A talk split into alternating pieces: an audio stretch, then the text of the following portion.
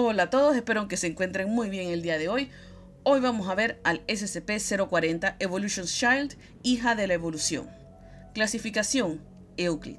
Descripción. SCP-040 tiene la apariencia de una niña caucásica de aproximadamente 8 años de edad, con una altura de 1 metro. El individuo presenta numerosas anomalías físicas. Su piel es hipersensible a la luz y puede ser fácilmente dañada por contacto físico. Su pelo presenta una tonalidad rosado brillante, es delgado y tiende a caer fácilmente. Sus ojos presentan heterocromia, verde-amarilla. Es ciega del ojo izquierdo, cuya esclerótica es completamente negra.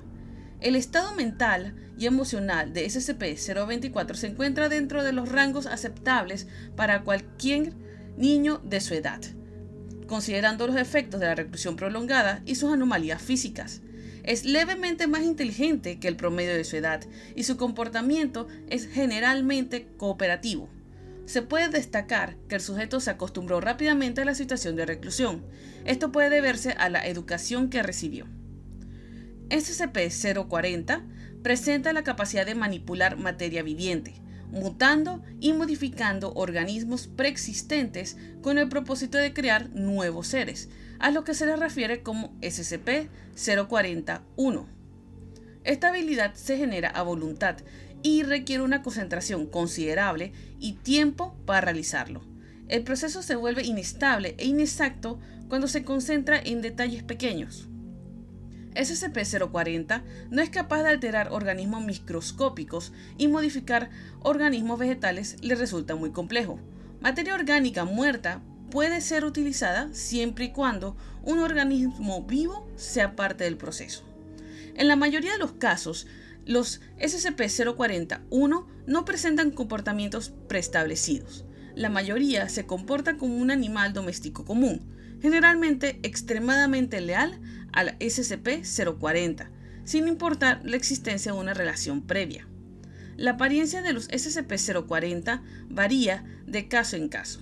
En algunos casos se retendrá información previa con alguna forma de modificación, como el aparente cambio autoinfligido en SCP-040, aunque en la mayoría de los casos no quedará rastro de la morfología original. Al parecer, SCP-040 es incapaz de modificar una segunda vez los SCP-040-1. Datos de captura. El sujeto se capturó el día Not authorized. de 2000 Not authorized. en Not authorized. SCP-040 era uno de los 15 sujetos a poner en custodia. Diversas investigaciones no señalaron anomalías en los otros individuos. Se les suministró amnésicos a los detenidos y al público en general y se tomaron medidas necesarias para cubrir el caso sin más incidentes. El área de recuperación sigue siendo monitoreada en caso de que reaparezca Not authorized. Anexo 01. Al SCP-040 se le permite convivir con los siguientes SCP-041. El SCP-041-A, un organismo simbiótico polimórfico, capaz de cambiar su tamaño, forma, color y textura dependiendo del ambiente que lo rodea. Sirve como protección, cobertura exterior, similar a una chaqueta o un suéter, absorbiendo nutrientes del torrente sanguíneo de SCP-040 se comprobó que comparte la mayoría de su composición genética con un gato doméstico. SCP-040-1C, un organismo esférico capaz de volar gracias a vesículas o sacos llenos con helio. La entidad tiene 11 extremidades que terminan en prolongaciones oponibles y su sistema respiratorio es tan complejo que puede producir una gran variedad de sonidos musicales. SCP-040 1J, organismo cuadrúpedo, cubierto con una gruesa capa de pelaje rosado y azul. No posee ojos. Su boca es ancha, con dientes redondeados y es capaz de caminar en superficies verticales. Ocasionalmente es utilizado por SCP-040 como medio de transporte. Procedimiento especial de contención.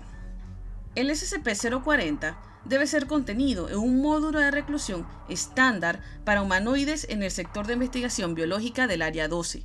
La cámara debe ser observada por dos integrantes del personal en todo momento. Se le puede entregar a SCP-040 objetos tales como juguetes, juegos de video y artículos de pintura si el personal de supervisión lo considera apropiado. Cuando se determinó que no presentan ninguna posible amenaza los elementos SCP-040-1A, SCP-040-1C y SCP-040-1J fueron aprobados para permanecer en la cámara de contención junto a SCP-040, con el propósito de mantener estable la salud mental del sujeto. Luego de su recuperación y análisis, toda entidad modificada por SCP-040 debe ser eliminada de acuerdo al protocolo estándar de limpieza biológica, indicado en el documento CDP Bio EN1. Ningún organismo externo deberá ingresar a la cámara de contención aparte de los utilizados en experimentos. SCP-040 atiende a clases diarias y revisiones psicológicas dos veces a la semana, realizados por los doctores Habernati, Logan e Isawa. Bueno, ¿qué les parece? Imaginen esta habilidad para modificar de tal manera un ser viviente. Vamos, un perro gigante estilo Clifford, del tamaño de un caballo para poder pues ir corriendo a la tienda, ¿saben? ¿Se imaginan lo divertido que sería eso? Bueno, espero que les haya gustado y nos vemos en el próximo. Chao.